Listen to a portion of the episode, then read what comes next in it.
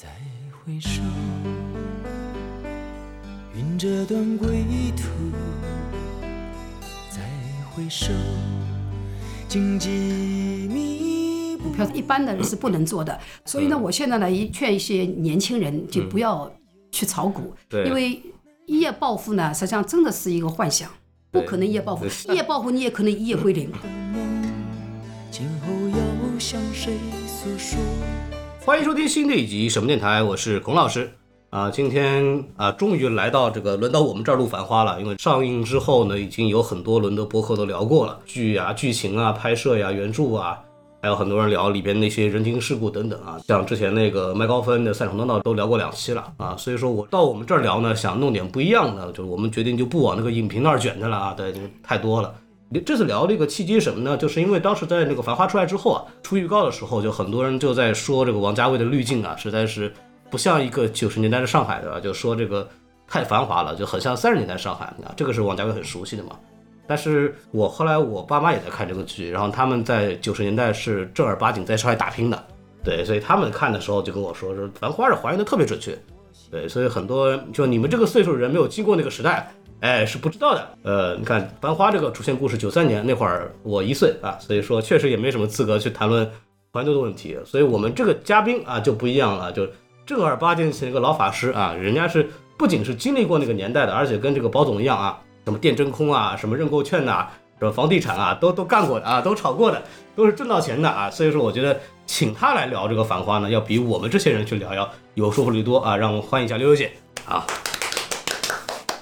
呃，什么电台的听众朋友们，我第一次呢录制你们的节目，心中呢还是蛮忐忑的。如果我说的不好的话，请大家包涵。但是呢，就像刚刚孔老师说的，我是亲身经历过那个时代的，嗯，所以呢，有些东西呢，我可能呢就可能代表了一些我们经历过的这样的一个群体的声音。对，哎，所以呢，就是呃，有什么问题，请孔老师提出来，哎我尽所能啊，来满足就是大家的一些收听的愿望。对对，就请溜姐来，因为溜姐真的是我们电台七八年来可能年龄最大的一个嘉宾啊，资历最深的一个嘉宾。对，这个确实之前也没有去尝试过跟我的长辈的这一个这一代的人去进行沟通，所以这一期也算是我们自己的一个尝试。因为这个剧确实不只是年轻人在看，像我父母这一辈的人也在去看这个片子。对，所以我就请一个哎不一样视角的、不一样年龄段的人来聊聊这个东西。然后我们还是呃先聊聊这个总体感受吧。六六姐，你看完后有什么感想吗？呃，我看完以后呢，就是总体上有一个感想，尽管呢很多人都说那王家卫那个镜头下的呃繁花啊，不像我们九十年代的上海。嗯，那么我我认为呢，就是说呃有些艺术呢，它来于生活，但呢还要高于生活。因为我周边呢也有很多人看了以后呢，就说它特别像九十年代的上海。为什么呢？因为那是一个就是非常蓬勃的时代，也是一个那个万类商天尽自由的时代。嗯，那个时代呢，野蛮生长哈。只要哎呃野蛮生长也可以这么说。那只要你有胆识，呃，只要你有呃勇气，然后有能力，呃，可以说呃遍地都是黄金。嗯，因为上天呢落下了一块馅饼，就是问你能不能接到。那有些人呢他就接到了，那有些人呢他莫之莫过的也就失去了。等他再明白的时候呢，可能前一波的红利啊已经时机给人家过去了嗯。时间过去了，哎。那么我呢，因为是那个时代过来的嘛，然后经历过的，所以呢，我看那个《繁花》呢，有几个人物和一些片段呢，我印象特别深刻。您说说。对，一个保总啊，他到安徽去炒国库券，啊，然后呢，呃，急匆匆的赶回上海，呃然后呢，最后一天呢，就买了认购证，在那个蔡司令国际影家带领下，那个七冲八撞的奔到西康路，然后呢，就买了一批认购证，他买的是非非常多的。那么他为什么会买认购证？我看了以后有感触呢，就说他因为之前有炒国库券的这样的一个经历，嗯。还有呢，炒电真空的这样一个经历，嗯。如果爷叔不给他指引到西康路去买电真空，他也赚不到第一桶金，对对对对吧？因为有了第一桶金，他就对这个新生事物呢，他就有了自己的一份体验，嗯就他比任何东西来钱的速度都要快。对所以呢，他急匆匆的从国库券的安徽奔到上海，嗯然后呢，在最后一刻，因为那个认购券已经已经要截止了嘛，对最后一天他冲到西康路去，对吧？那那蔡司令的那个引荐下，然后他去买了认购证。那么我呢，我也是这样的。啊如果我之前没有升华电工这样的一个经历，那我后来呢也不会去买认购证。为什么呢？因为升华电工呢比他早，因为老八股里面升华电工嘛，它是一九九零年十二月十九日在上海证券交易所上市的时候对，它第一批老八股上市的。其实呢，在这之前，包括电真空等等股票都已经在市场上嗯购买了，但是不是通过证交所的方式，就通过柜台，就西康路柜台这个方式购买的。买的时候呢，也是通宵达旦的排队。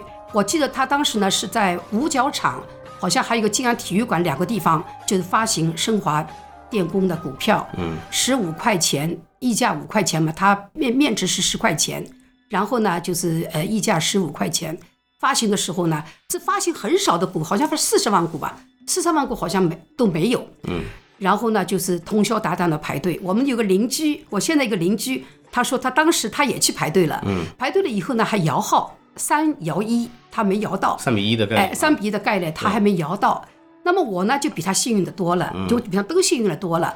因为我当时呢是从事媒体的，媒体呢呢，而且是跑郊区的。升华电工呢，又是我们上海郊区唯一的一家上市的三无概念的一个股份制企业。三无概念都是职工啊、集体啊，它没有国国国有的。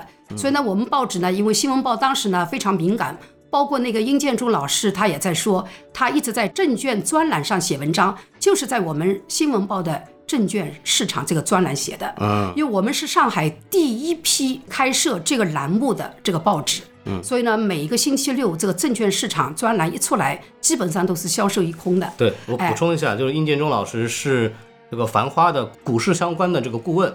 就《繁花》里面你们看到的所有跟股市有关的具体的每个数，然后股战怎么打的，然后每一批的这个数据怎么攀升的，有多少股怎么算的，全是殷建中给王家卫的。对的，所以呢，就是这样的一个敏感的话题，而且呢是资本市场刚刚启动的这样的一个阶段。嗯，新闻报当然是当仁不让了。对所以呢，我们就去采访了升华电工的董事长。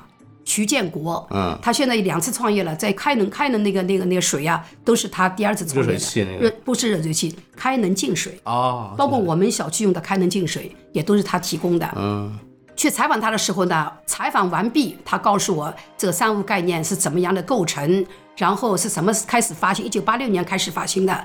当时呢，员工呢都感到非常渺茫，因为不知道这个证券，不知道这个股票什么玩意，对对对，所以买了以后呢又不能上市，一直就是勾在手里。很多人急着用钱的人都要把它化为资金，直接卖掉了。怎么办呢？不能流通的，不能流通。你到西康路去也是很难的。对哎，所以在这个时候呢，就他呢收了很多的就是员工的股份，因为员工要钱，又卖不掉，又不能流通，他收下来了。啊，相当于员工把股票卖回给了法人老板。对的，对的，对，卖给了法人了。实际上他当时赚股也已经赚了百分之二十几了。因为当时那个公司其实是没有对外的这种股股票交易的，然后他就分什么法人股，对，然后职工股，对吧？都是在他这个公司那个构成里边的。对，内哎部里边可以交流，对的对的交易，但是外面就不能交易了。外面交易就是社会股，就是我刚才讲的排队，两个地方排队的对发行社会发的很少对吧嗯发的很少的，所以要通宵排队，所以要三比一。那么采访结束以后呢，我当时也朦朦胧胧的，并不了解这个呃整个证券市场，包括它的那个股市，它的改革的那个股股份结构是什么，都不是很了解。但他跟我讲了以后呢，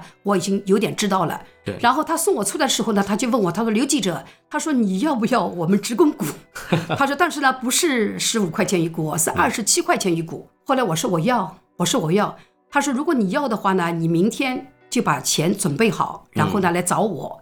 他说我们这个股票呢是十二月十九号证券交易所上市的时候上市，啊、我记得好像没多少时间，大概半个月左右吧。后来我当时心里很激动，哎呦，我想这股票什么玩意儿？然后呢，这么多人通宵达旦的去排队，它肯定有赚钱的因素在里边肯定是好东西，哎，肯定是好东西。对，我第二天非常激动的就把钱都就借好，然后呢就就准备好，再一次去了那里。那里以后呢，他跟我说，他说这个股票肯定赚钱。嗯，他说这个股票你不要看这里现在二十七块钱，肯定赚钱的。不信应该你试试，因为他现在当时他做电真空了，就是宝总他们在西康路买的那个那个那个电真空。大家记得，就是保总发迹的那个第一集，特别特别有名的，就是就是爷叔跟他说啊，你要就是要试验他嘛，对吧？就跟他说你借六千块钱，你去买，对。买完之后跌跌完之后你再买，然后就涨了，对的就赚钱。那个东西就电真空，然后包括后期跟宝总那个舰队里边那个那个黄牛，对。就他那个朋友，就是当时不是跟那个外面的人吹嘛，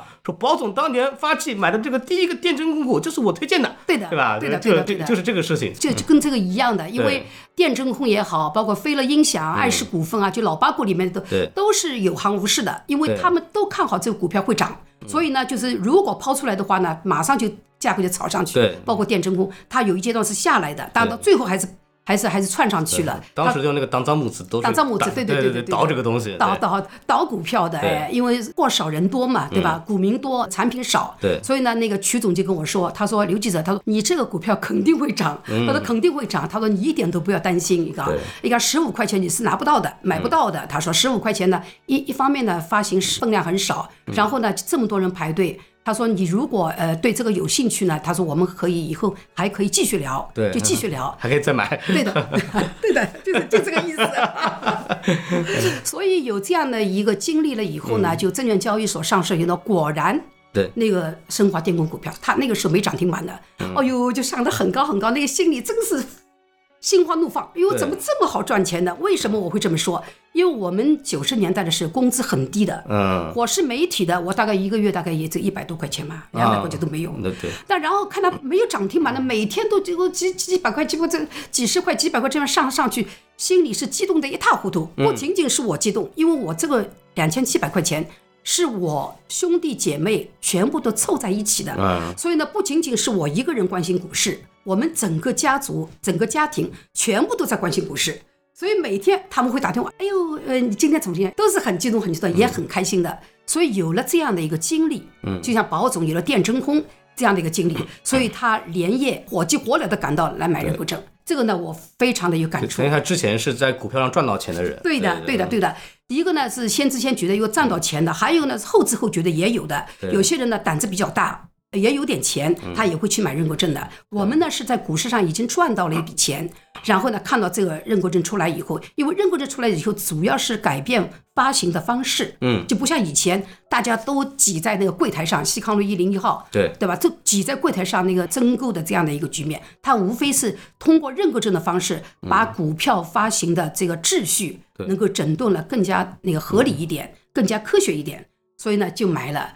对那个《繁花》里边这一段情节呢，我还是非常非常有感触的因。为因为那个时候那个订购证是三十块钱吧，对，三十块钱一份，后来就是据说最高能炒到一万，嗯，就是就你就可以，你看那个里面有个镜头，就是宝总那个柜子一打开，里面一打，对吧？全部人民币全，全部人民币，对，就就是都是靠这个东西挣了很多钱的。对的，对，而且当时好多很多人就是一开始以为很多人都不敢买，说怕那个中不到签嘛。对的后来一算，说这个中签概率挺高的。对的然后就后来就开始疯抢。哎，对的，你说到那个买认购证，就是很多人不敢买。我刚才说了，先知先觉的，因为我们有这样的体验了，对感到挣钱很容易，然后呢胆子非常大去买。还有一些呢是也是懵里懵懂，但他有胆量、有对钱也去买。最搞笑的就是我们跑金融的一些记者，嗯，他原先是就是跑金融、跑银行啊，反正跑资本市场的了。对，他都不买，为什么？他算下来不合算。嗯，因为我刚才说了，一百多块的工资，你要拿出三十块钱买一张，你不可能买一张的，对要花很大的一笔钱。这个后来他说他们算下来好像呃呃二百张的多少多少中签率，这是后来的事情。只要买够了就可以。对的，一开始的时候是完全不看好的，都每一个单位，比如说我我我先生的单位，他们就是就摊派的，嗯我我现在也摊派到二十张，嗯，就是送就给给你们是吧？不是不是不是，给你们单位一个一个计划，就你们一定要完成这个指标。啊比如说我认个证给你们三千张，你三千张这个单位里面完成是这样的，相当于强买了。不是就强买，就像买国库券一样的，呃就是像强卖嗯买国强。对然后很多人买回来买回来以后呢，就国库券的时候买回来以后呢，再低价卖掉，因为它不能流通嘛。嗯对哎，是这样的，所以呢，就跑金融的呢。都没有买，嗯，没有买的意思，他说算下来不合适，因为我基本上这个三千块钱是扔在水里边的，嗯。所以他说我还不如买二级市场的，那就上市了以后二级嘛，二级市场我买二级的，嗯。我二级我至少来说我能够期待，就是我这个能赚多少钱，我这个是完全是盲盒，对就摸的，就开开了不知道。对的，对。开开了以后看它里面到底有进货还是没进货，嗯。对吧？所以呢也没买，没买了以后呢，后来上市了以后呢，因为我记得上市第一个股票是嗯。二纺机，二纺机和联合纺织，哟三百二十块钱一一路上上去，哎呦，他看看咱，他后来说，他说你要请客，你要请客。我说我坚决请，我坚决请。后来呢，就涉及到黄河路了。啊，哎，请客，因为因为他跟我买的嘛，嗯，他跟我买，他也完成他的指标，因为他跑金融的，人家说，哎，陈记者，你你你你去帮我推销一点，干嘛？正好没人买，我我要买，我就托他买了，然后买了以后嘛，上市了以后嘛，看到这么样赚钱的，这个发疯一样的这样这样的一个一个数量，请客请客。哎，就请客，请客呢就说的黄河路，所以呢，我看了以后呢，还是就是当时还是有点感触的，包括保总买认购证，保总炒电真空，然后在黄河路那里大概密谋怎么样怎么样去炒，联合舰队去炒，实际上呢是有这样的原型的，但是我没经历过这样的原型，因为我们是小打小闹的，就是一个家族联合起来炒，或者跟朋友了什么，就大家一起通通信息啊炒，是这样的一个。包总那个大户了，大大户，他完全是大户了，对吧？他那个下手，他认购证一买就几千张的，完全不是小小三板啊，包包括我们这种散户能够匹敌的，不行的。我们都是小打小闹的，哎，但是也有这样的一个经历。有没有里面剧里哪哪个人物你特别特别有感触的？因为之前跟你聊的时候，你就说。林子那个角色就特别特别真实。哦，对，嗯，那那就回到黄河路了，对，因为黄河路呢那个时候呢，确实呃是很热闹的一条美食街。它的热闹呢，我上次也跟你聊了，它有很多的因素组成的，因为它在市中心，嗯，黄河路在市中心，对，然后周边呢有很多的文娱场所，比如大光明电影院啊，对，给大家再介绍一下黄河路在哪里啊？就是大家现在如果来上海的话，你坐人民广场站，然后九号口出来，对，出来以后呢，就是正对面大光明，它有一条这个南北通向的路，然后。左边是大光明，右边是国际饭店。对，国际饭店就大家现在排队去买那个叫啥那个蝴蝶酥的地方，对，现在还有。然后笔直路往前走就是黄河路了。对的，对，你在前面就看到那个台盛园，就是现在执政园的那个台盛园，哎，原先是个药厂，就是它当时呢还有个长江剧场，就是在就是在那个哎边上的长江剧场，所以它周边的文娱场所呢就是很多。然后呢，地处市中心，对对吧？然后呢，蛮上蛮上档次的，因为以前不像现在，什么徐家汇啊，什么都有很多的中心。原原先就人民广场，对，就是上海的市中心。再往东点，南京东路嘛。对，那就南京路嘛，全国闻名的商业街嘛。对。所以呢，到南京路来，到黄河路来，都是上只脚，上只脚，就到老热闹的地方去。上档次的。对的，你你比如说黄河路，当时它还叫乍浦路了，乍浦路也是美食街，它为什么没有黄河路这么有名气？它还是黄河路大阿哥了。它之前黄河路以后。因为它的地域，它是在虹口，嗯，在中上海整个那个那个地域的相对比较东边的这个地方，就比较偏的，嗯，所以呢，它的名气知名度就没有黄河路响。黄河路呢，正好是独占了它的地理优势，嗯，地理优势非常的那个。然后呢，就是还有一个印象，就是一个比较上职工嘛，就好像到黄河路去吃饭很有档次的。所以我刚才讲的，后来我们那个陈呃跑金融的那个那个陈记者还说，他说你请客，我就在黄河路请的。所以呢，我看这个电视剧里面呢，对黄河路一些老板娘，嗯，老板娘里边呢，我对林子，那当然马伊琍演的非常好，对，对她这个角色我非常的认同，我就觉得她很像那个当时黄河路的老板娘，嗯，为什么呢？她处处。透露着优雅，嗯，然后呢，又处处透露着精明和铜臭，就是就是他，你比如说，呃，有情有义，但是很看重钱的，对的对的，很看重钱的。后来他的背景，他是说日本回来的，哎呦，我想日本回来的人确实是蛮看重钱的，对，为什么呢？因为他们在日本打拼的时候，八十年代末到日本去了，去打拼了，都是从事一些。非常那个端盘送水哎，对，服务性行业不是很体面的工作哎，对，所以赚钱很不容易的，对吧？那当然，他们那个时候也蛮精明的，赚到一笔钱就回来了。回来了以后呢，自己开饭店，所以呢，他一举一动都透露着上海人的一些精明和狡黠，我就觉得因为狡啊，蛮狡猾的哎，所以呢，就是我感到那个呃林子哦这个形象，这个形象的刻画和他本身的这种经历，嗯，对吧？以及他面对着就是上海炒股以后一批。赚了很多钱，嗯，而且这么好赚钱的人的这种心态，对，我觉得他他是有点感触的，抵触的。哎，你们这么好赚钱，你看到吧？就买一些认购证，就买一些股票，炒了这么多钱到我这里来消费，当然要斩你一刀了，对，对吧？哎，他他一个是利用那个保总的身份嘛，让你要见保总五百块钱，对，五百块钱，哎，他说的 说的很优雅的，多少钱买单？五百块，哎，笑嘻嘻的，哎，又就很像很像，就是他感到反差特别大，对吧？这么好赚钱和这么难赚钱。之间他也有一个心理不是很平衡的，对，包括他平衡的，想办法一个从那个保总那边弄点钱过来，对呀，呃，包括他那个衣服放在他那里边，他偷偷摸摸的去卖掉，对。吧？都是 很符合他这样的一个人物的身份的。因为很多人，刚六姐提那个心态特别对，就是有些人是像保总这样有门路，然后有消息，有魄力，很快挣到钱了，而且那个钱其实来的挺容易的。对的，对，当然当然很多大部分的上海市民那种就是不敢的，手里也没有多少钱，也不敢下投入去搞股票、对，我炒那些刚才讲的。三千块钱，如果没有的话，就花在水里边的、哦。对，就是所以说他们就是一直没有跟上那个暴富的那些机会。对但是呢所以说他们一找到那种觉得自己能赚钱的地方呢，就想办法去搞一点东西，对吧？对就是那种状态。对的，所以呢，我对他的印象呢，呃，特别深，而且呢，我认为呢，他完全是能够比较典型的代表黄河路一些老板娘的这样的一种姿态。所以黄河路有那个时候有这么繁华吗？就是有这么夸张吗？你怎么说呢？就是黄河路那里呢，就是当时呢，黄河路呢那个饭店呢是街吃邻比，一家连着一家的。它那个霓虹霓虹开那个霓虹灯，霓虹灯呢，一开始的就是黄河路和南京路交界它，它有一个很大的黄河路美食街的那个招牌。哦晚上的时候呢，就是灯红酒绿嘛。然后呢，每家呢，他为了招来客户嘛，也会有很多霓虹灯招牌的，这是有的。因为电影我刚才说的艺术嘛，它艺术来源生活，它可能拔高了，所以很多人就感到不像。再加呃王王家卫比较运用镜头，有的时候拍的非常非常玄幻，对对吧？啥啥的是没这么多玄幻的，但是呢，就是每家每户有霓虹灯的，这是千真万确的对。这个我去查了一下，因为后来有人去找了一个资料嘛，就是有一部电影，九十年代的一个电影叫嗯《紧急迫降》。紧急迫降》里头呢，里边有一段，就他们为了要去救那个飞机，然后有那个消防队从黄河路经过，嗯哦。有一段黄河路的实拍，当时那个这个霓虹灯招牌就嗯跟那个电视剧里边一模一样的。哦，对，所以我就就信了，我就觉得啊，确实当时有这么夸张。对的。对，然后包括去你你去看那个什么大王蛇那个东西，对吧？就是大王蛇，我小时候都有印象，我都吃过吃过大黄蛇的对吧？对我都吃过的。路餐呃，黄河路那餐饮的一个招牌对大黄蛇，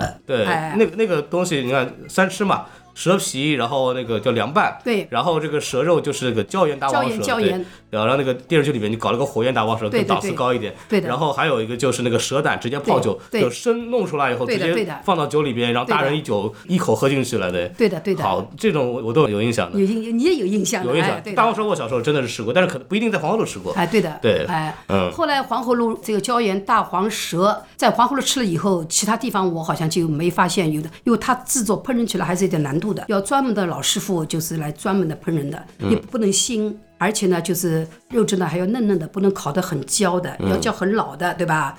那个蛇胆呢，我倒没吃过，蛇胆我没吃过，但胶原大黄蛇呢，都是请客的是一个压轴菜，对，就是都有。老老一档次，因为很贵的。那个时候好像有一百多了，就是我们那个时候啊，就是尽管工资很低，一百多块钱啊，然后呢，就是呃也没家里面也没什么四大四四大件啊，对吧？大音呃比较好的音响啊，比较好的彩电，但是还是感觉到有点钱。后来我在想，这个钱哪里来的呢？就大部分还是从股市上面来的，因为认购证上市了以后，一批一批一批批的嘛，就是像滚雪球一样的。有了钱以后呢，就是请客啊。啊，包括亲朋好友的聚会呀，啊，包括有的时候，呃呃，找源头的吃呢，都到那个黄河路那里去的。就在里边交换消息啊，对的，对的，都都到黄河路，包括呃介绍工作啊，对吧？国外的人回来呀，好像很有面子的，因为它的特殊的这个这个位置啊，就更多请客还是很有面的。就像现在，如果你你说我到陆路到什么小南国，就感到很有面一样的。对对对因为那个时候没有这么多的餐饮的，嗯，只有黄河路呃有有些就是比较那个时候像那个露露，像那个露露那个餐厅，就是在这个剧里边叫红露嘛，对。吧？就是原型就是露露，露露现在还在在那个延安中路那边。我后来查了一下，然后包括那个就是那个悦来香，呃，悦来饭庄，现在还在黄河路上，对。但是就没什么人去了，包括啊，因为他已经换了好几个好几个老板了，换老板对，然后那个金八仙现在还在了，在那个但是没好像好像关掉了，金八仙没有了。就没关掉了。金八仙我印象特别深，对。就是因为我们每次吃都是到金八仙去的，嗯，因为金八仙呢，它一楼到四楼，它相对来说比较大，嗯，有的呢黄河路像悦来酒家什么就比较小，对，哎，这也是黄河路以后就是发展它受局限的，也是一个因素，嗯，因为。包房也好，包括场地也好，餐饮呢一定要到一定的规模，搞不大。哎，它搞不大，就是螺螺丝壳里，就是螺丝壳，而且楼上还有人家住，呃，螺丝壳里做道哎，场。螺丝壳里做道场的，对。哎，当时最火的餐厅是什么样子？在那个黄河路上，呃，我印象当中就金八仙金八仙。这这种嘛，金八仙这种，因为它大堂进去就很有腔调的，嗯，像现在的沙发供客人那个那个小七的，对吧？然后上面一层一层一层一层的，现在那个现在那个金巴现在招牌还在，但是那个店关掉了。哎，金巴线我印象特别深。我前两天还专门去黄河路看了。哦，对，就是现在黄河路啊，你现在已经看不出那个时候的样子了，没有没有没有了。招牌全部给这个灵魂顿全给撤掉了。对的对，对就我因为我老去这个大光美看电影嘛，旁边那个黄河路，我是直到看了这个《繁花》，嗯，才有意识到哦，这个旁边是一个黄河路。我以前都不知道那个路叫什么，你知道吗？哦因为没人去的。然后台山园那个地方晚上都没什么人的呀。没有人的，对国际饭店后面呀，对，没人去的。然后那个路很很荒凉的。对，现在啊，你现在这两天如果大家在上海天，基本都发疯了，所以这个一个电视剧带红了整个上海的旅游。包括上海的对上海的重新认识，对对对对吧？对重新认识那，这也是个电视剧的一个一个特别是上海这个很少有这样的剧了，对的一下带火了整家对的对的整个对上海的热情。哎，因为上海很多网红地，现在黄河路的网红地首屈一指了，对对吧？借了这个繁花的这个热播，对吧？然后推波助澜了一番原。来都武康大厦了，对呀？现在这都都跟他打打打卡的，对吧？现在全跑到太平园那边拍照片。然后也没什么黄河路上，对吧？哎，上面我我那天看随便走了一下，一路上有四家卖那个排骨年糕的。哎是，排骨年糕的，他们说你去过，我说我没吃过。哎呦，排骨年糕我不不到这里去吃的，要么到云南路去吃的。新的来嘛，呃，呃西德林高呀，对啊现在我说我没吃，但是黄河路去了好多次，呃，也也勾起我对黄河路的以前去去干什么的一些印象。嗯对所以呢，我我认为黄河路呢，就是当时就这样的一个。那那个时候有没有什么很夸张的事情啊？比方说什么买买单买很厉害，或者排场搞很大的一些事情？我好像没碰到。后来呢，黄河路呢，因为竞争激烈了以后呢，就是如果到黄河路去吃饭的嗯话呢，他们来拉客的，诶，开始的时候没有的，没人来拉客的，没有。后面还拉客的拉客就他敲敲你那个那个车、嗯。车窗玻璃，哎，老板老板老板，下来下来下来，老板都是老板，嗯。不管是你是一般的小员工，呃都是老板，嗯。然后下来到我们店里来吃，这个有的。那个时候是竞争比较但但没有那种什么包总来了，然后有人喊那种。没有，这没有，这没有，这没有，这这这可能有些哦他们是长包的，可能的，就这个店是长包给某某人的，那么来了以后他们，哎，这这些小 boy 他他可能会叫的，对，因为我在那个剧里边其实也展重点展现了嘛，就一个俯拍镜头，然后各个店对。都在拉人，对拉人然后搞的什么花篮什么东西很多，然后这是开业的时候，对。开业的时候花篮，对。那么如果保总是一直常住在这个店用用用餐的话，可能的，因为大老板嘛，嗯对对对。对吧？衣食父母嘛，他是他们的衣食父母来了以后会很夸张的，也会的，也会的，哎，哎，这个呢，我认为呃没什么不真实，对。可能的，我没碰到。不代表其他人没碰到，对吧？嗯就是也是反映了当时黄河路比较繁华、嗯它比较热闹的这样的一个场景。有那种，比方说像老板李李那种，就是所谓的就是。呃，通过傍身企业家，然后获取消息，自己去挣多钱的那种，我想肯定也是有的，有的嗯。我想肯定也是有的，因为餐饮它也是一个信息交汇地嘛，对。对吧？你包括你们在包房里面谈什么，嗯。你你估计人家不知道，服务员进来倒点水，他马上就知道你们在说什么了。就如果有点这样敏感的话哦，对。那肯定的讲啥么子了，对吧？他多往返几次进来倒水的话，他马上就知道哦，那个讲啥么子。然后跟老板说，这这完全是可能的。有。后来他什么时候大概没有人去了呢？大概九七年以后吧，九七年呢，因金融危为机一个金融危机，另外一个呢城市改造，啊，因为黄河路周边都进行那个大规模的城市改造，嗯，改造了以后呢，就整个那个空心化了。就空心化程度比较高，嗯，然后呢，整个上海不是不仅仅是黄河路，上海呢也进行了一些大规模的城市改造，嗯，原先的上海人都搬到郊区去了，呃拆迁，对了，哎，因为我刚才讲了，黄河路是一个市中心，四面八方到他这里来消费的人都是距离都是不是很远的。对，那然后你全部都搬到郊区去了以后，人家不大可能再回到这里来了。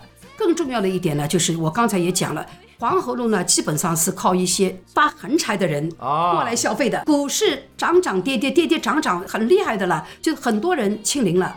很多人暴富了，暴富了以后不做了，嗯，对，有些人就清零了，清零了以后更不谈了，所以呢，就他基本上都养，基本上就依靠了这些消费群体呢，就一点点的在消失对，或者一点点在淡化，嗯，所以呢，黄河路呢就一点一点生意就就这种。股市不热了以后，大家都不太愿意去那对的而且呢，还有一点呢，就是其他的那个消费场所，嗯起来都起来了都起来了。人家像小南国了什么，现在到现在我都是比较高档的场所，嗯，对吧？我刚才讲的陆路不是那个红路，嗯是陆路，呃，延安路上不是一个陆路酒店供销的嘛？这个露露，对。到现在它还有，就是对对。对有像这样的一批新的餐饮业，它逐渐逐渐的取代黄河路了，因为人家都是一栋房子的，嗯，不像黄河路是上头上面住家，下面是一个小小的餐饮，对。对吧？然后一家挤着一家，都是非常拥挤逼仄的，人家都都是很对很宽敞的，哎，那黄河路就说嘛，七百五十米嘛，其实不长的，，就七百五十对你米，走走很就包括越位馆什么东西，那一套不不长的，对呀、而且每一家的它的面积都不是很大的，而且都就是一家挨着一家嘛，所以竞争很激烈，紧互相抢。对的，对。就是呃整个那个那个发展的业态也不是很理想，对吧？对。就是呃非常的那然后嗯。个卷的，然后我爸跟我说这个理论，嗯。他就说啊，主要是那个后来啊，停车停不了了。哎，停车停不了，对有些老板都要开车了嘛，对对对，哦哦，你说一个细节，就是说，有的老板说，老板你到我这里，我来帮你停车。对对对有的有的他会出来，就是他也是这个招牌啊，也是一个像像一个一个一个一个手段一样的，对吧？人家讲哦弄好停车啊，好停的哦，哥们都弄得来，是不能停车的。也就是说，司机送到这里下来以后就走了，嗯，或者插头到这里来就走了。那么，如果你这个饭店能够停车的话呢，就是也是一个招来客户的一个手段。对我那时候在美国的时候，就墨西哥人停车嗯。叫 valet parking，对啊，就是给他点小费，让他帮你把车开，因为到那个我我们那时候在那个韩国城那边吃饭，也是的，嗯全是小店，然后没有地方停车，然后就会有那个墨西哥小哥就帮你去停车，嗯。对，这个在洛杉矶蛮多的。然后那个黄河路，就大家去了就知道，旁边没地方的，全是满的，对，很小的马路很小哎的，特别窄，然后乌林路、凤阳路都是很小的路，窄哎，对，大家如果上海人或者是来上海玩的话，可以去转一圈，因为附近南京东路啊、新世界啊都在那个地方，对有顺便就可以非常集转中的地方没啥逛头，但是也 对，也确实没啥逛头的。然后说完这个，我们刚刚聊这个电真空也好，然后是那个黄河路嘛，对，然后还有一个地方可以聊，就和平饭店。和平饭店这个事情，我之前跟刘姐聊，她其实也没有太多的这个信息。我大概查了一下，和平饭店当年就是什么人可以承包房呢？就是外商。包总他有一个很很重要的身份，大家其实都没有太注意的香。港对吧？港商哎，港因为商他那个哥哥按照原著《繁花》的那个所谓设定呢，他的哥哥是在香港的。嗯，包总自己是上海一个小瘪三嘛，就是 对对，然后靠他哥哥这个身份，然后说有个港商身份，对所以包总是可以在和平饭店去租那个承包的。嗯，对，但是现在和平饭店我后来去问了，就也也没有承包了，现在你要去弄也弄不到了。但是那个时候承包一个。酒店作为他的这个办公室是一个很常见的事情，我当时有查的，然后包括有很多那种什么做券商的也会去做这个稍微小点的饭馆，对然后搞一个这个承包房去做这个事情。这个和平饭店当年一些老员工当时也会有强调的，基本上就是日本来做生意的、欧美的来做生意的会多。因为和平饭店呢，在我们上海人眼中，它是一个只对外国人开放的这样的一个饭店，嗯，跟原先的锦江饭店差不多，就档次很高档次很高的，它只对外商的，就是呃那个时候因为外商不多嘛，嗯。就呃国外来的客人不多嘛，所以呢涉外的宾馆也不多，对。但是和平饭店就是一个涉外宾馆，啊，一般的国人反而不大不大会进去的，对。不像国际饭店。国际饭店呢，就是不仅仅外商过去住，国人就是有点钱的，就是呃中国的国民啊，他们也也也会到，包括边上的华侨饭店。嗯，所以呢，当时呢，如果那个保总他的身份是香港的，有香港背景的，他租和平饭店做他的办公场所呢，这是说得通的，合理哎，嗯合理的。因为香港那个是有是外国没收回嘛，对吧？对但是呢，就是呃，国内的券商租和平饭店应该不是很多的。嗯，一个呢比较贵，比较贵了，就五六的租金很贵的。八十美金嘛，两毛钱啊，对，都都都是 都是用用外汇来结算的，因为它是外宾馆嘛。然后呢，就是国内券商呢，就是刚刚起步呢，它原一开始的时候，哎是都是住在证交所附近的，不浦江饭店啊、上海大厦。后来呢，啊一开始住在那里的，哎，大概住了都是很小很小的一个房间。后来呢，就是呃有规定嘛，你们都出来，出来了以后自己去找营业场所。嗯，就每个券商，什么四川啊，什么广东啊，这种四百多家券商呢，就全部都是找自己那个时候好像是要求说，所有的你要做这个交易所的，你都有起码都有个两千平米的这么一个空间，对的对的对的才能干这个事情。对的到后来有强制要他们规定，当时很多人找饭店去做这个办公室还有一个背景是因为当时没有商用的那种写字楼，对。对，所以说当时没有没有根本没有的，对。哎，包括就是后来券商去找场地了什么，也是人家比如说虹口大厦的下面两层，嗯，它不是办公楼，它是一个住宅楼，可能是商住两用的吧，对。就就就给他们了。国际饭店的那个时候有的，我我也到国际饭店去看了，有很多的。就是上市公司，不是券商，上市公司在里边做办事处的，哦，哎，接待股民啊，包括增配股啊，它有很多的很繁琐的这种业务嘛。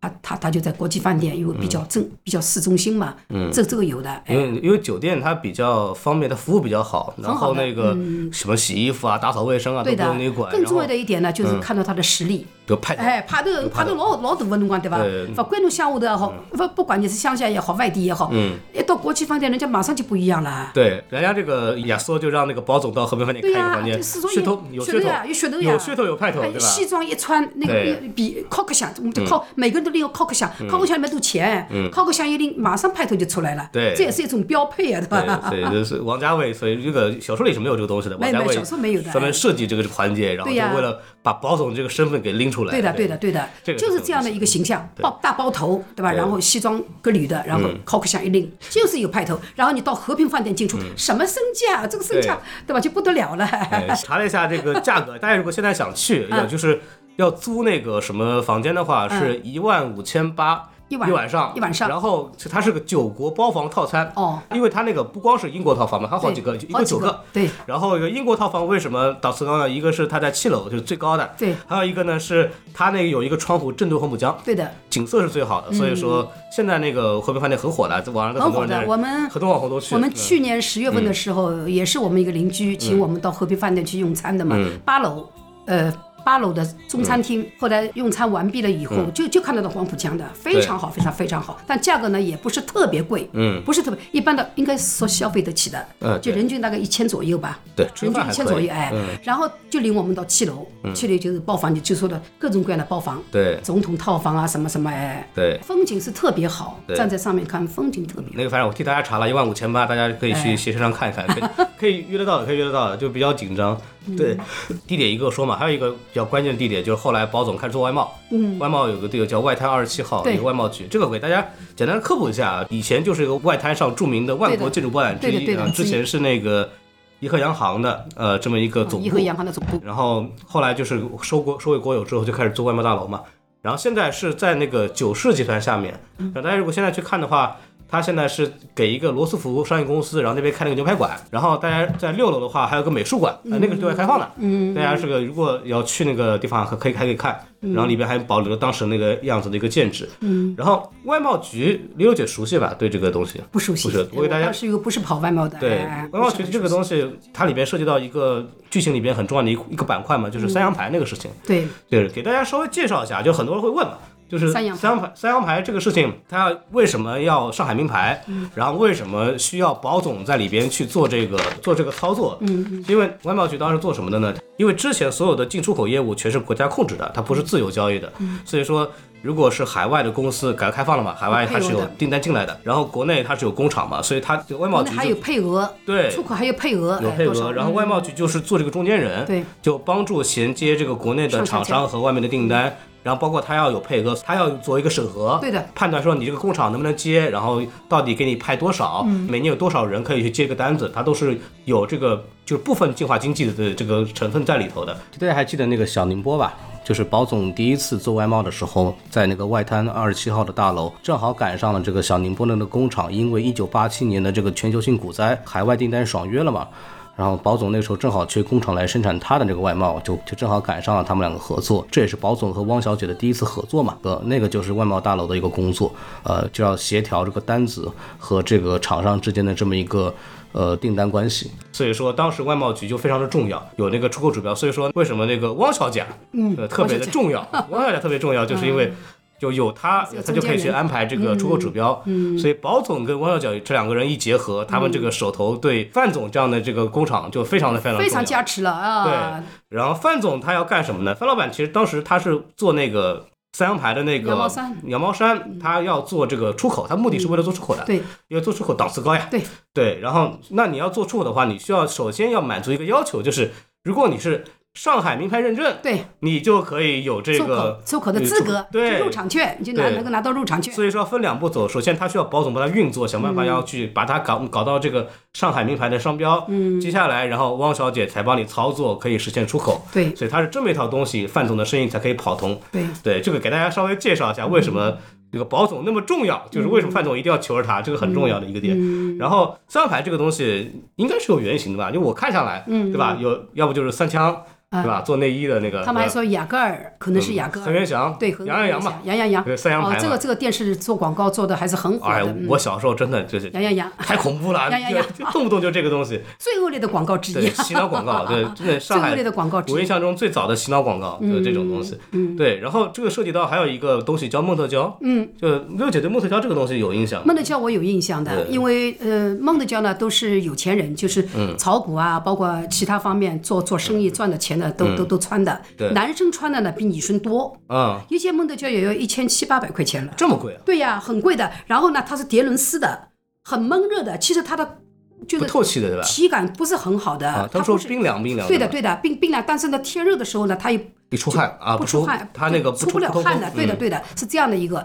呃，男生穿的比较多，女生呢也有，嗯，就是这么蒙的，价格也比较贵，嗯，所以呢，当时呢又像现在的 LV 一样的，就啊穿这个就就一一说你就形象了，哎你要看就全部都穿这个，哎一个月一百多块钱，对你要花一这么一千多块钱，一千七、一千六、一千七，这个价格，我不是刚才说吧？一个是炒股有钱人，嗯，他穿这个到大户室去、中户室去；还有一个嘛，就做其他生意的人，对，因为这也是一种象征，因为人还是靠衣帽呢，对来取人的，对吧？他要做生意，他首先要把他的形象要要要感到和你匹配，所以呢，穿这个呢也是一种象征。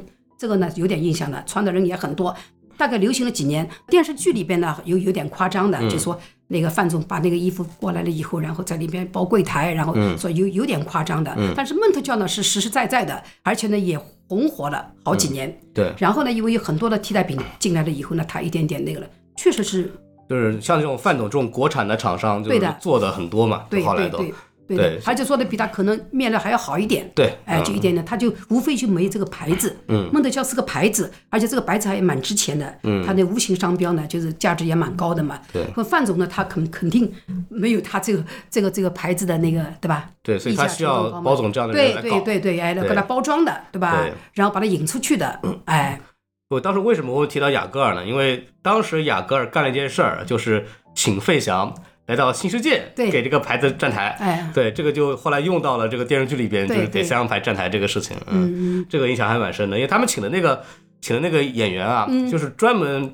做这个费翔模仿秀的，出去走学的。哦对，专门找了这个人。费翔长得像。相似度很高的，吧？对对对对对嗯就长得像嗯然后请过来演对，就我觉得这个还特别有意思，嗯，特别有意思。嗯，然后包括繁花火了后，很多包括这个老一辈的人就被那个儿女就是问嘛，说这木头胶，有些人还留了一些当年的衣服拿出来烧给我们看，真的不着，对吧？我我我妹我妹妹到现在还留着，嗯。我还特别跟她征询了一下价格，她跟我说一千七一千八，就这个价格。她现在她说我现在都有，嗯，哎，对，确实确实蛮因为。因为因为那个时候炒股的有钱了嘛，就会毫不吝啬的就去买一件嘛，对吧？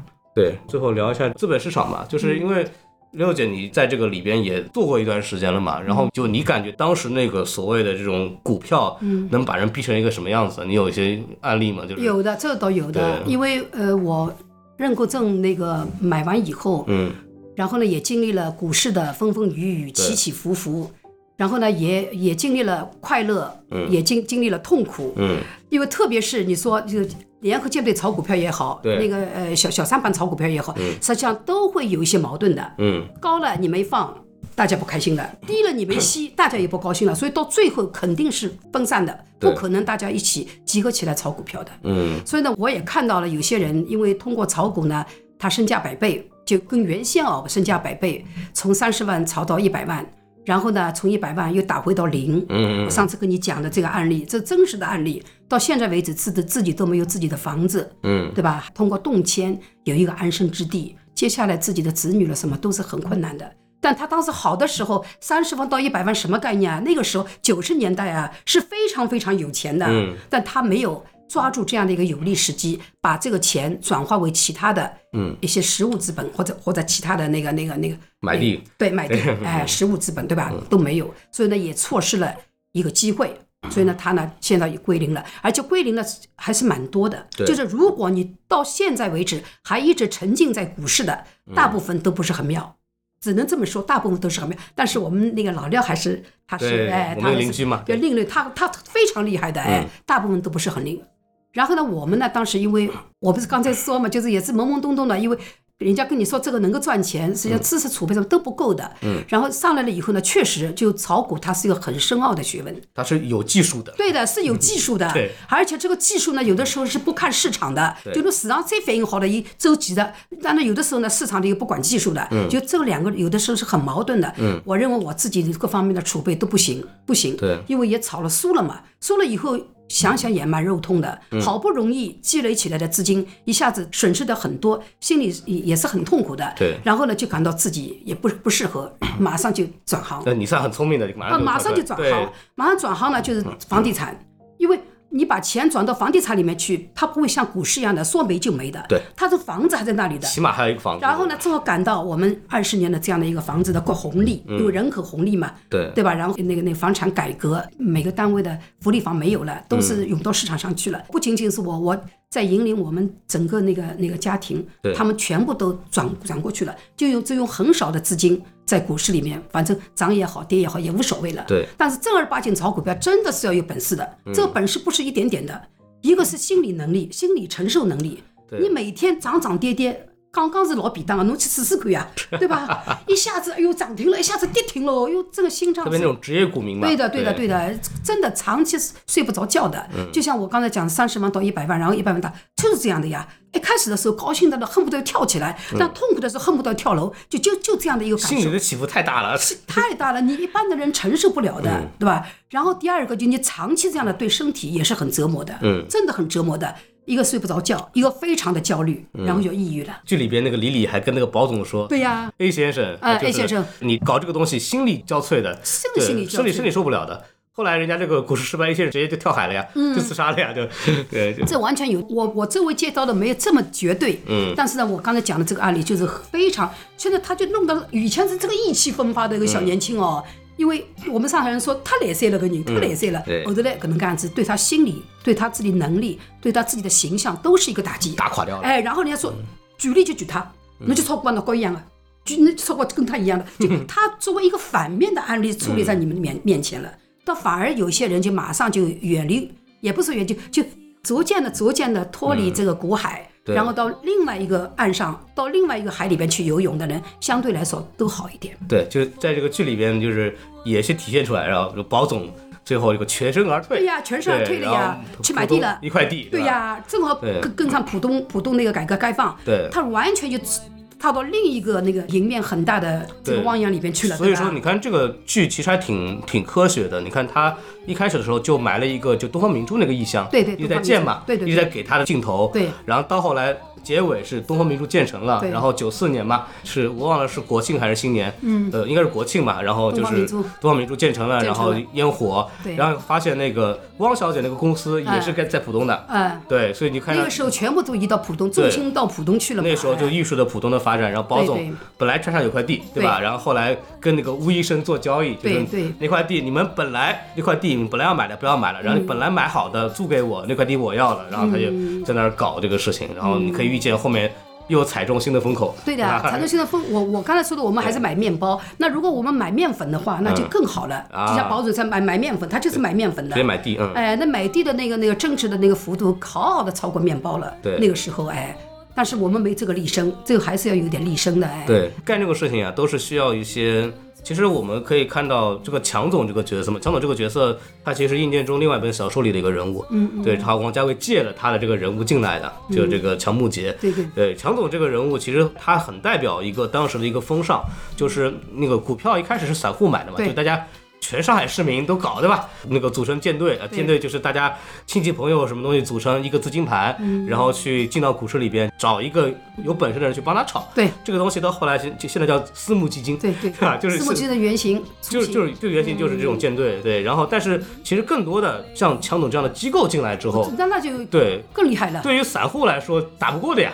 跟现在一模一样，对吧？你抱团取暖的股现在跌得一塌糊涂，就是机构抱团。对，哎，嗯，机构因为它内部有这个所谓的叫什么消息，那就肯定有信息然后它的那个操作的方式有技巧有很多，包括你看，就里边还有一个概念，就是大户的概念。为什么要保总说蔡司令一个很大的恩情，就是带他进入大户室？对，什么叫大户室呢？就是在这个股票那个交易所里面，真的有那个房间，对，专门给大户大户室的人进去。我们也一度做做过是吧？做过大户室的，就大概什么？么样子？就是一个房间对吧？一个小房间三嗯两三个人，两三个人几台电脑。对大户室的最大的一个便利呢，就是直通交易员的。对你如果要买什么东西，一个电话，不然的话，你散户室呢要通过很多很多的呃填表要去哎柜台对吧哎，那机机会就没有了，哎。对就是这个也做过的。包括大户室之间这些94年的人互相还交流信息、交流交流内幕消息。你买什么我买什么，然后里面还抗衡，你买这个我不买这个，我买那个，大家哎一起做搞哎，一个。大大家都搞搞，哎，到到底哪个胜出？到最后胜出的人呢，就跟着他，他买什么我买什么。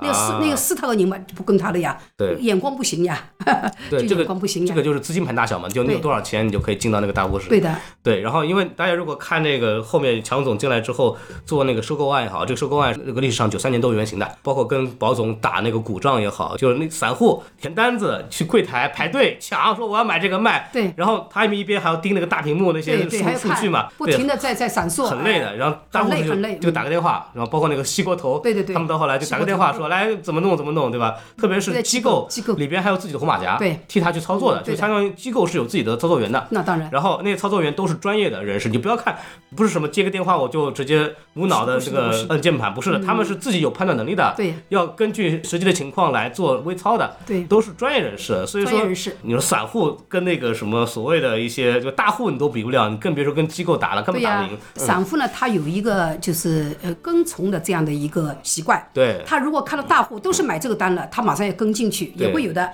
但你肯定没没人家那个大户好机构也好，他这么就一脚踏空嘛。就买得进抛得出，对人家已经抛了，你还在买进，嗯对就他信息他有的是滞后的嘛，对对吧？哎，你像那个机构会故意做一些局，吸引散户入场，把股价炒高对，但需要的时候他一抽走，你抽不回来了，对的，对的，对的，对的。对，这个事情有很多的。所以你说这股票是不能做嗯的，一般的人是不能做的，特别是你没有像殷建中这样的一个长时间在那个浸润在这个里边的，你根本不能做。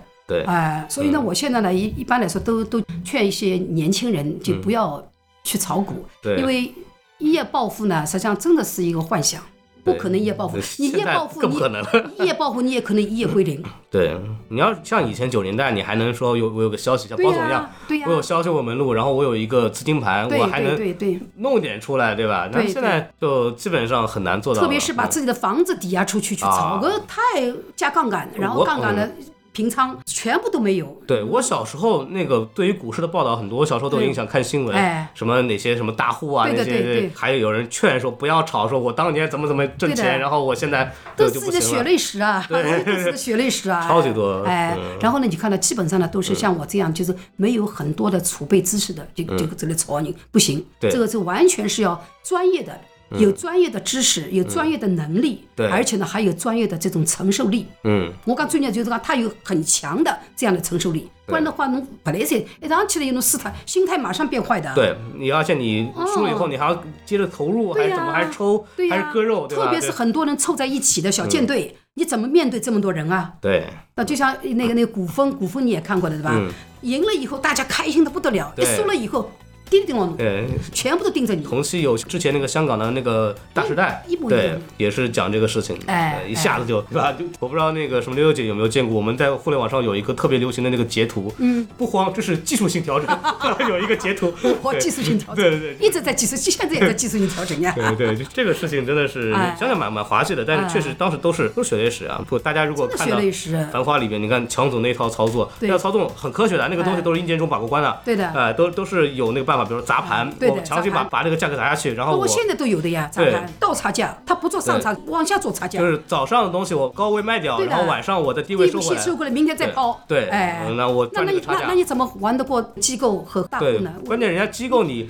我抛出去我能收得回来，你散户抛抛就收不回来了，所以说呢你他有基本上资金的就被人搞实力的，对他有资金的实力在对里面的。对对，这个真的是非常有意思惊心动魄，真的是非常嗯有意思的。嗯哎，然后说到这儿的话，肯定我们要聊一个事情，就是大家都非常好奇，其实没有搞明白的一个点，就是关于这个强总和保总的股票大战嘛。然后我也是看了很多资料，去尽量去搞明白这个事情，来试图给大家大致的讲一下双方在干什么东西。具体金额我就不管了，因为这个大家我也没有算，只是基本给大家讲清楚，大概这个保总是怎么个抽身而退的，强总怎么输的。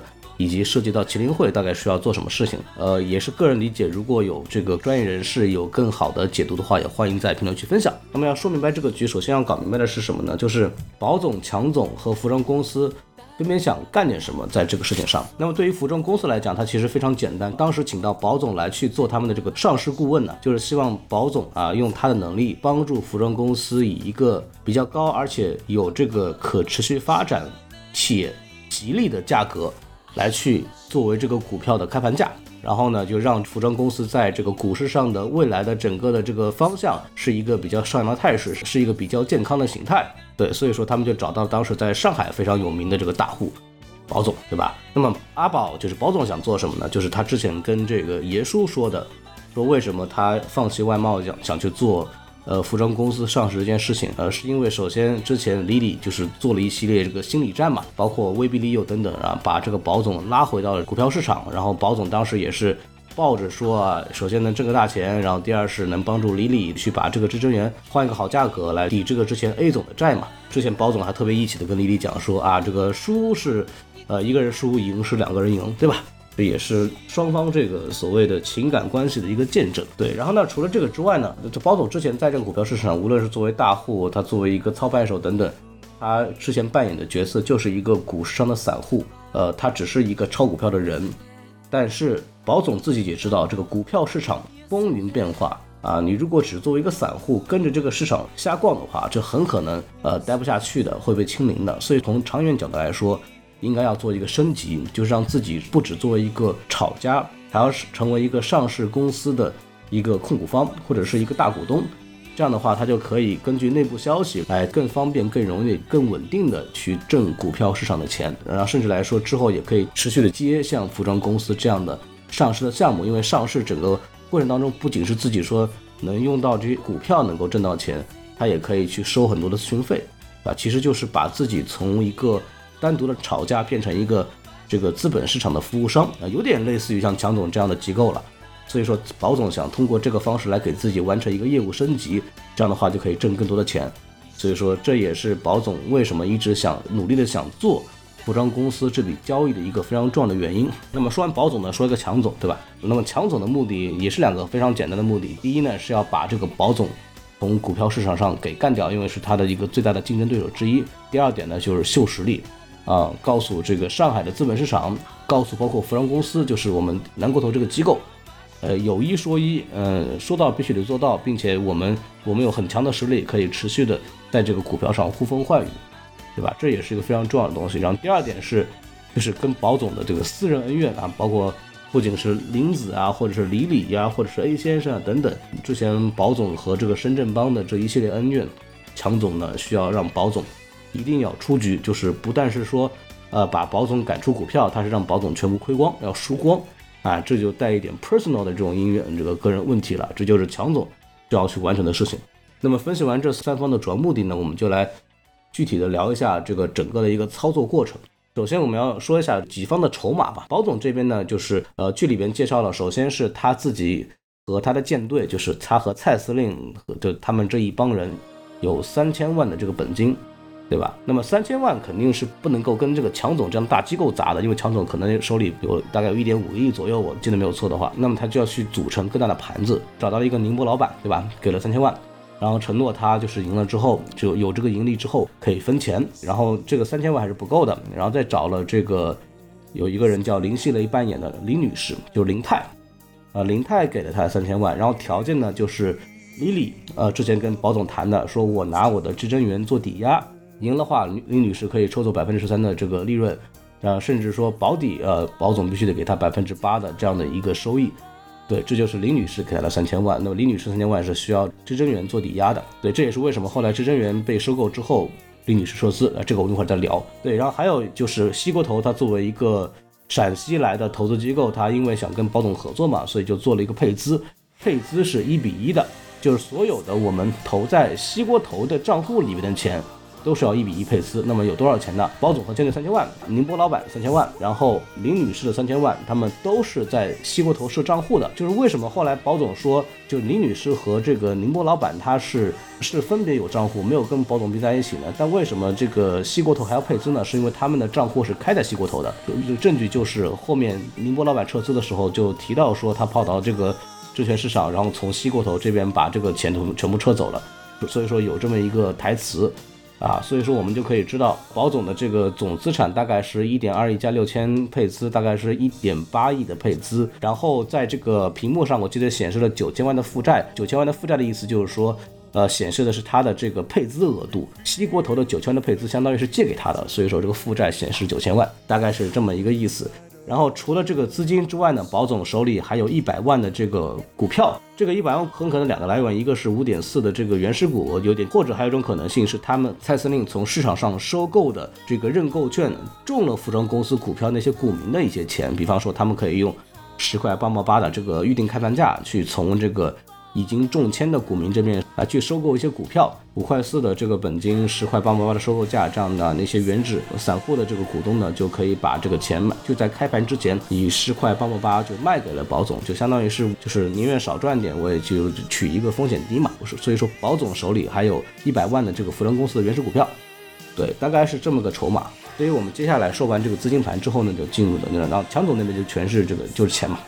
就是机构，就是有的是钱。然后我们说完这个后，就进入到了这个我们的一个第一个阶段。就第一阶段就是保总一开始要去完成的一个任务。他原计划是需要在这个开盘的时候，九点二十五分开盘的时候，让服装公司的这个股价定格在十块八毛八的预想的发行价啊，这是保总要做的事情。那么强总的应对方式，服装公司其实向强总透露了保总当时给他们预设的这个发行价，然后强总为了吸引到服装公司反水，就之后跟南国头合作呢，然后就跟服装公司承诺说，我可以把这个发行价，呃，运作到十八块八毛钱。那那么为什么要这么做呢？那除了，呃，完成给服装公司的承诺，然后压保总一头，就跟这个服装公司说，看我们十八块八毛八说到做到，我们的十八块八毛八啊，要比这个保总的定的价格高，并且很吉利，对吧？那说明我们的实力更强，我们的。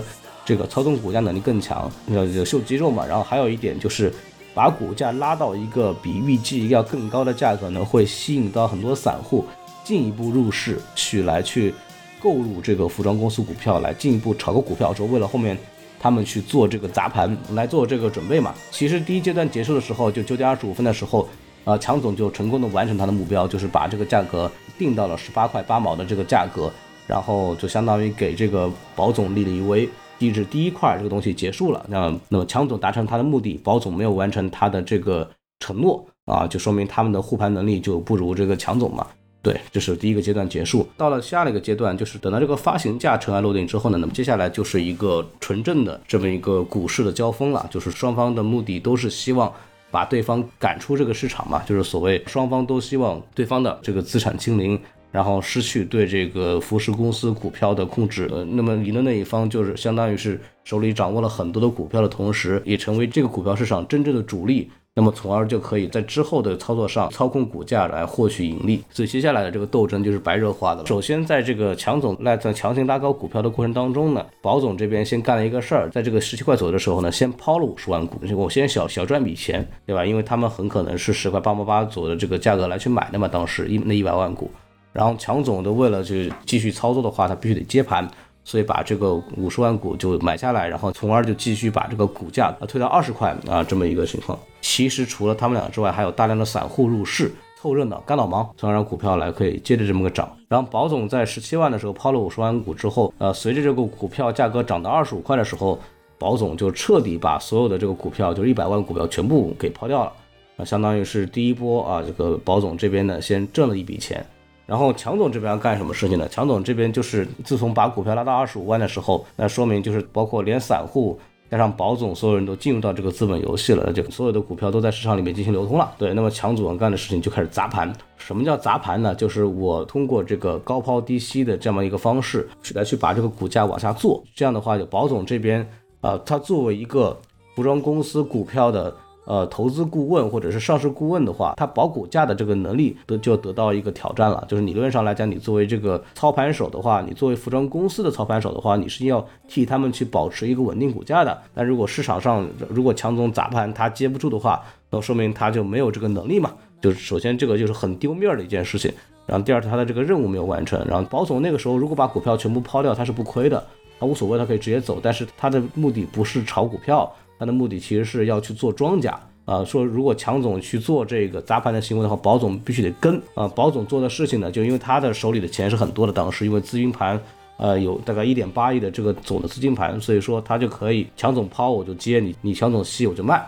然后去跟着它来操作，来去稳定股价。这个逆向砸盘大概什么意思呢？就是赚这个差价了。在电电视剧早期的时候就有讲过这个问题。相当于比方说，我早上我这个开市的这个一开始，我就以一个比较高的价格去出卖我的股票，然后我通过这个一系列操作以后，股价不是会一直往下掉吗？那么在晚上收市的时候，它的它的这个价格就比较低了，它可以通过另外一个账户来来去买那个价格更低的股票，它相当于一早一晚去倒赚了一个差价。那么其他的那个散户股民其实被搞得很惨了，因为散户股民就当时还不懂这个倒做差价的这个方法嘛，所以都是这个低买高出的。然后结果呢，一天结束了之后，那些散户都亏得不行了。但是强总这边因为呃早高卖晚低收的手法，所以他当时其实是赚的啊，是这么一个意思，叫倒做差价。但是这个办法是很费钱的啦，是因为你需要去。高价抛掉你的股票嘛，然后你需要去回收，而且如果他闭市的时候不能用低价回收的话，那他的这个操作就丧失意义，他就亏了嘛。所以保总的说法就是跟。就是我一定要把一定要把股票把这个股价稳定住，然后不让你从这个砸盘这边能够获取收益，然后这一轮不就是双方形成了一个僵持嘛？包括在电视剧里面其实解释，保总是小胜了一轮的，不仅说是在这个买卖上有这个结余有盈利，而且他股价并没有掉的非常的狠。然后强总这个时候呢就要去动一个歪脑筋了，就是说呢，既然砸是砸不死你的，那么我釜底抽薪就去抽走你这个操盘的基金，把保总可以用来运作的钱给拿掉。所以说他就开始查这个保总的资金来源嘛，然后就发现了啊，有宁波老板，也有这个林泰来去资助保总去做这个事情。那么他就首先就是先去找这个宁波老板，就是说服他，就是让他撤资。然后宁波老板相当于就是把这个钱从他在西国投的那个账户拿出来，把股票一卖，然后就转投到南国投的这个账户里面去。然后这个强总当时跟这个宁波老板也做了承诺了，说我们先把这个先把保总搞死，搞死之后呢。然后我再来做第二波的拉升，但这样的话，是吧？您这个宁波老板就可以接着赚钱了。所以说，相当于是宁波老板就先进行了撤资，然后呢，就是至臻园，就是他以百分之十五的溢价，这个 Lily 他也是非常的聪明的，就是趁机又宰了一波，对吧？以这个溢价来去把至臻园一买，那么至臻园一买的话，我们刚刚也讲了。相当于是你的这个抵押物资就没有了，那么林泰就必须得撤资，相当于就是说保总啊就丧失了六千万的这么一个资金，而且保总其实失去的还不只是这么一个六千万的资金，他还有这个西国投的配资，因为我们刚刚讲了西国投其实它的配资总的是有九千万的，保总的舰队和这个林泰和宁波老板他们各三千万都做了一比一的配资，那么如果这个宁波老板和林泰退出了，那呃没有的不仅是他们的六千万，还有。呃，西国投的配资六千万，相当于说保总一下子失去了一点二亿的这么一个资金盘，而且除了这个一点二亿的资金盘之外呢，就是因为他们撤离资金的时候需要变卖股票，那么保总其实还损失了。相应的一些股票，那么如果他的手里没有足够多的操盘资金和股票的话，他就很难对这个股价产生影响，也就是说，就无法阻止强总进一步的去搞砸盘了。所以说，从那个时候开始呢，这个股价呢就开始直线的下降了。所以保总眼看这个情况不行了，怎么办呢？那就说强调这个人影，所以保总就开始解散舰队了，就说啊，你们跟我一块儿来炒这个股的一个舰队的成员，我先把你们的这个钱退出去。然后剩下的就是我一个人在那死撑。那么在当时的这个情况下，大概股价就变到了十二块钱，然后保总手里只有两百八十万股。就当时保总在这个巅峰时期，大概是有有六百五十万的这个股的，因为这个当时总发行的股票是两千万股，然后保总有六百五十万股的话，他就有很好的这个互换能力，他就可以控制股票价格。但是他经过这个强总的一系列这个釜底抽薪这轮过后呢？保总的当时的筹码只有两百八十万股了，而且当股价跌到十二块钱左右的时候，他的钱当时已经非常接近于这个平仓线了。那么平仓是什么意思呢？就是相当于你的这个账户里的钱归零。嗯，为为什么呢？是因为。呃，当时一系列操作之后，西国投仍然还给保总自己的账户配了三千万的资。如果这个股票跌到一个十块八毛八的这个强制平仓的这么一个线，那么按照这个股股市上的协议呢，保总必须得把他手里的那个两百八十万股票全部卖出，然后凑齐三千万。啊，还给这个西国投，这样西国投就没有损失。而在这个阶段里边，其实我们还要注意到的是，当时保总在丧失很多资金的时候，其实还压了另外一个宝，就是服装公司的利好消息。对于股市来说，这个公司如果有利好消息的话，是可以去增强这个股民对它的信任度的，这样就可以去稳定股价，甚至是拉高股价。好消息，比方说啊，他们的这个年底盈利啦，比方说我们要分红啦，等等等等，这种信息的透露呢，都可以去有力的提升股价。那么，但是服装公司当时因为这个看到了之前强总在上一轮的这个能力嘛，所以他就选择了背叛保总，不接保总电话，就听这个强总的，就说利空，就说我们没挣钱。对吧？那么这个股价就真的就是一泻千里，保总是丧失了所有的筹码，就眼看着这个股价就要从十二块钱继续往下跌，要归零了，就这么一个事情。那么到这儿呢，就是保总唯一的筹码就变成了麒麟会的这个电话了。那么麒麟会为什么最终会选择给保总打电话呢？是因为电视剧里面有个台词交代，麒麟会当时是重仓了服装公司的。这个服装公司当时经过保总他们一系列的操作，其实大家都很看好，然后又是上海的这个本地的公司。在这个上市嘛，所以麒麟会作为上海本地的这个大户的联盟，所以说一定要是掺和一把。对，所以说麒麟就跟保总打电话，就是说啊，就是说我们可以接着给你注资，这样的话就避免了这个保总被平仓的风险。就是你无论如何是有钱可以还息过头的，所以就不出去平仓。平仓的一个问题是，一旦平仓，保总那个两百八十万股的股票，就是立刻都会直接投放市场，整个。呃，股市的人都会去收这个两百八十万的股票，然后包括强总，而且强总作为一个机构的话，他在收这些股票的能力会更加强，就相当于强总会啊，就拥有更多的这个服装公司股票，来真正的就是成为了主力，就真正的对服装公司的这个股价进行进行控制。这样的话，包括麒麟会，包括其他的散户在内，他们就只能听天由命了。就之前麒麟会。重仓了服装公司，那相当于是他的风险也很高，他也很可能会被强制平仓掉，或者是直接爆仓，或者就相当于亏钱嘛。所以说，麒麟会三千万注资，从保总那边用一个比较便宜的价格去收掉了保总手里的股票，这样的话，他的麒麟会就有进一步跟强总进行这个抗衡的这样的可能性。嗯，他们仍然有有机会能够去获取利益嘛。然后对于保总来说的话，那他当然就可以这个抽身而去了，就相当于是没怎么太亏钱。然后就可以走掉了嘛？那这个是一个很好的买卖。然后当时麒麟会给的条件呢，除了注资之外，就是说我还可以给你两百万的这么一个收入，相当于你可以拿笔钱走。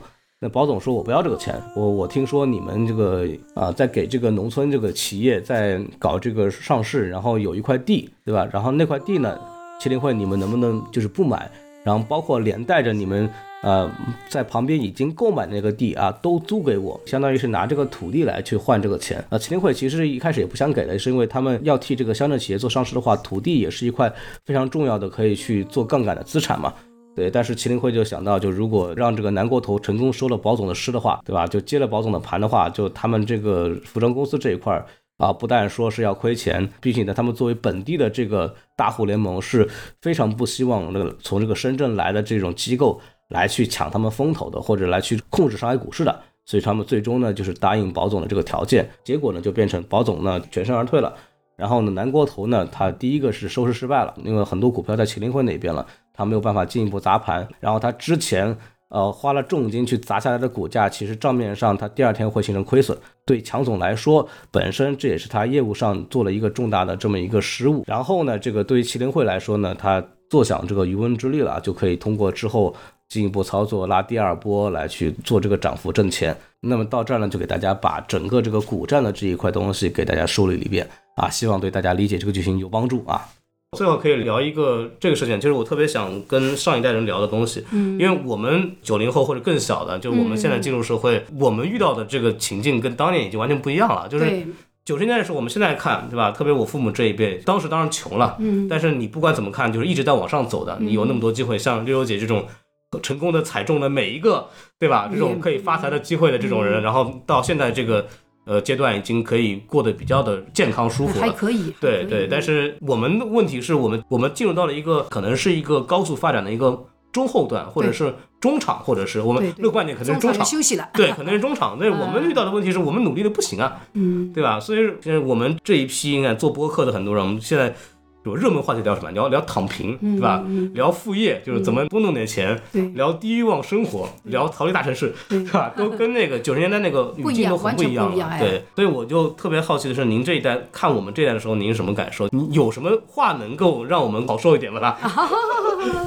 因为我呢，非常非常理解现在这一代，跟我们那个时候那个奋进啊，对吧？那个就是只要肯努力，总会有结果，对吧？你想干什么，只要你能干，嗯，总归呢。就有机会的，就有这样环境的。对对对但现在不行。你说年轻人现在躺平，包括开很多副业，实际上竞争也是很厉害的，嗯，内卷也是很厉害的。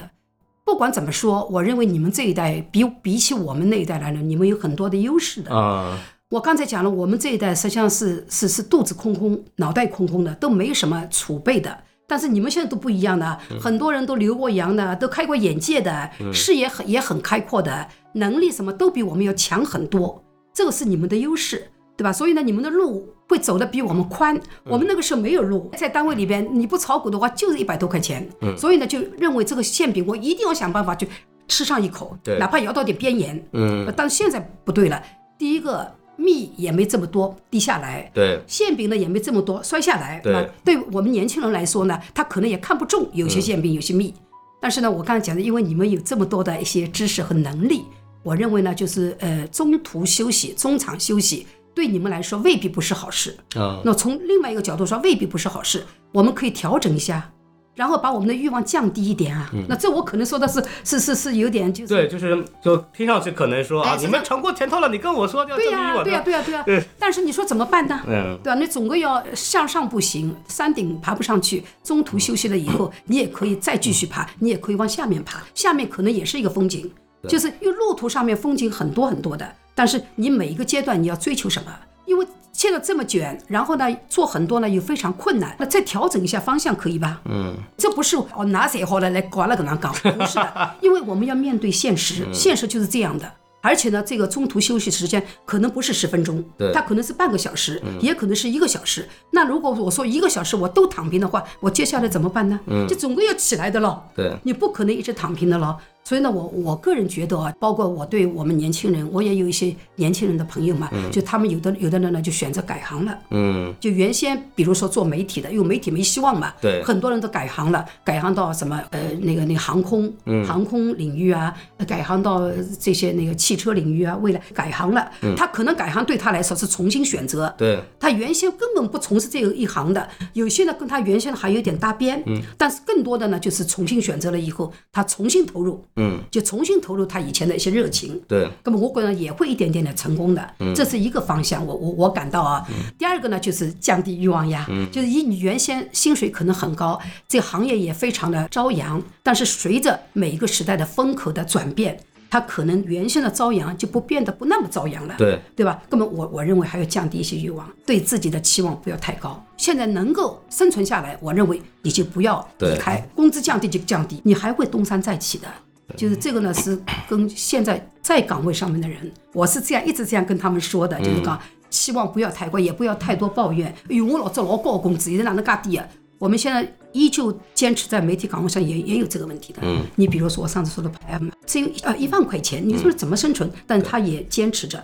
坚持着，因为工资没那么高，相对说对他要求也没那么高。对要求不那么高，他就可以从事其他的，他就自己搞些副业啊等等，用这样的一个方式呢来弥补原先的那个高工资收入的这样的一个境地，他主要生存的了。我觉得这个很重要的一点就是，就我们不能再说啊，你们在努力啊，你们继续努力啊，就是你要努力没没结果的，对哎，努力没结果哎。我觉得现在还在劝努力，然后拼命的人，不是的肯定是肯定是没有良心的。对的，对的，这真的真的是没有良心哎，你想想看，我们现在退休要一万多的工资，人家在职的人只有多少啊？对啊，我们自己都感到很羞愧，我一点都对社会不贡献了。现在 哦，我也拿一一个月拿一万多的工资，人家那情何以堪？嗯，人家工作的人只拿八千、拿六千，甚至于只拿五千多，情何以堪？那将心比心，还要叫人家努力，人家非常努力了。嗯，因为整个环境不好，你再努力都是白费的。对，我认为都是白费的。我们从小生长的时候，我们是经过九十年代的，对的我们是经过你们也看到过这样的对，我们经过花新千年的，红酒绿，我们会会觉得说啊，就我们的父辈对就已经很成功了，他各种努力，但我们。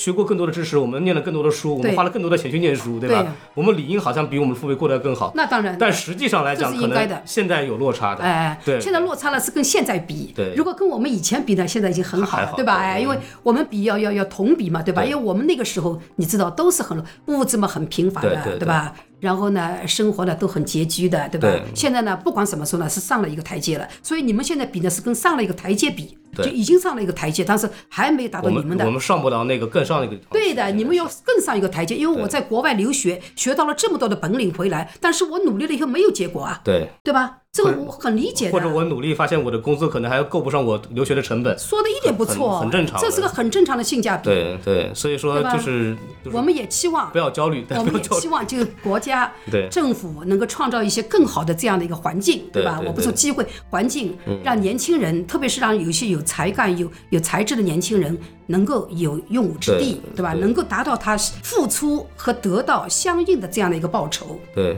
所以刘刘姐的意思其实就是说，现在不是拼命的时候，这是第一点。第二点就是现在你做不出事情来，不要怪自己。对，这个不是你的问题，对，不是你的问题当然题。自己也要努力了但就是像像孔老师你这么努力的人是很少的。就是就就努力完了之后，就是心态要好嘛，对的对的不能说我努力了，我得到得不到东西，我就很难受，哎？不不要难受，一点不难受，这不是我的问题。对对我我的意思就这个要要放宽心这个东西，对的对的对的哎一定要这个东西。哎，而且呢，我认为呢，就是还是要往前看，就不可能一直中途休息的。你肯定还是要上场的，上场了以后继续踢，继续打。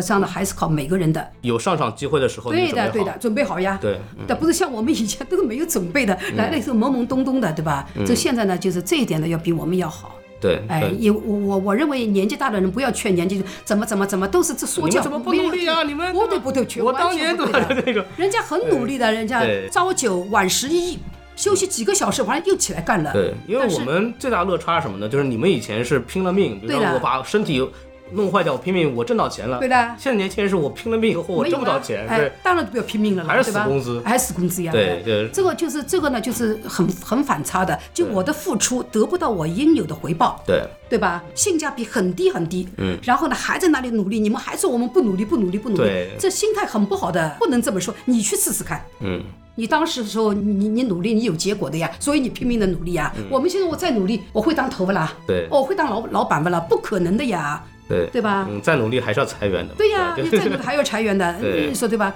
所以呢，就说不要去埋怨年轻人，嗯也不要就埋怨这个社会怎么怎么怎么，因为中途休息的时候呢，对每个人来说都是一场考验。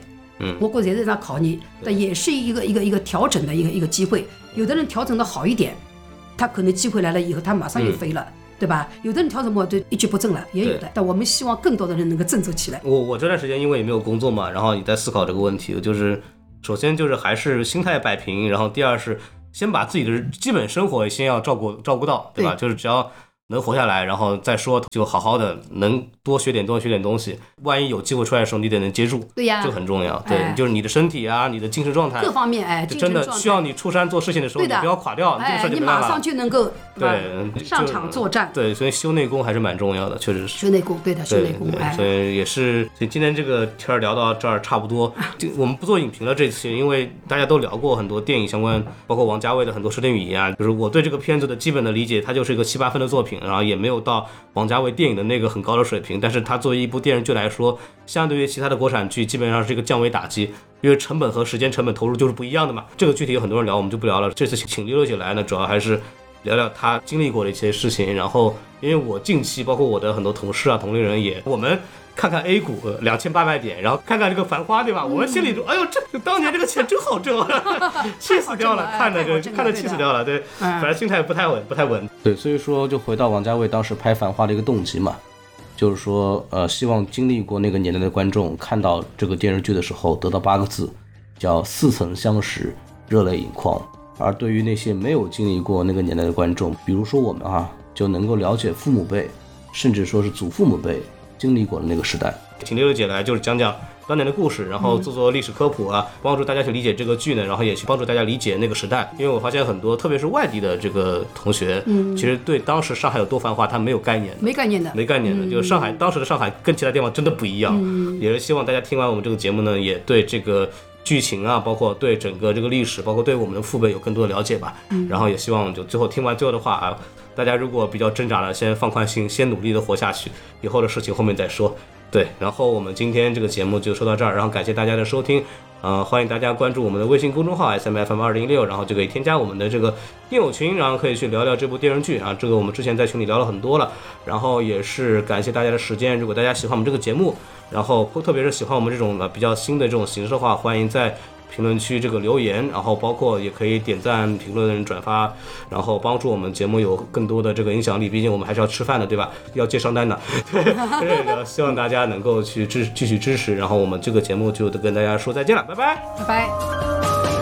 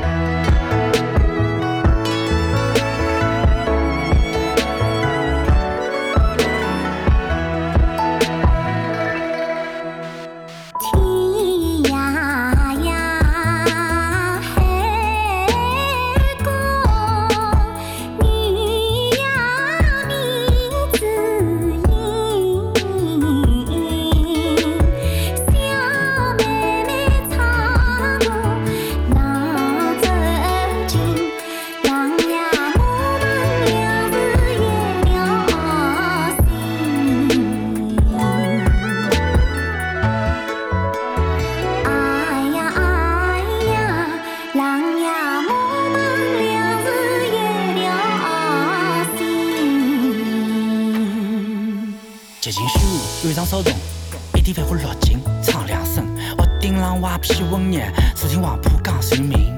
晚风里苏州的丝丝绕起，龙塘口旧汤圆，唱片机里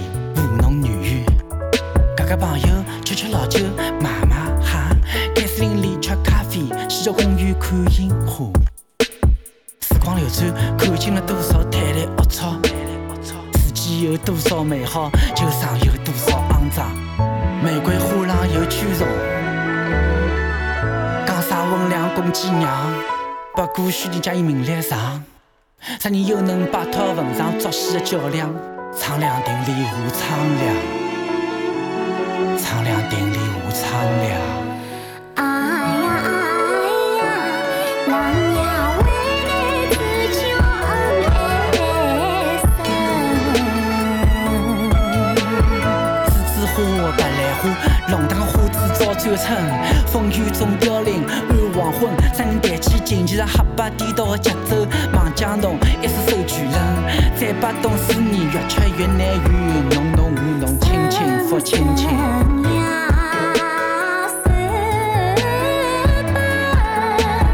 满管洋娃娃，对吃的不是公子梦，不是所有的我爱侬，侪只是不愿爱情。也许是尔虞我诈的戏精，人影晃动，牛鬼蛇神，地狱天大，繁花落尽，忘不了今夜杨姑娘，一时繁华终成空。似水流年成寂寞，搿恼人的生生世世的虚无与骚动，搿恼人的生生世世的虚无与骚动。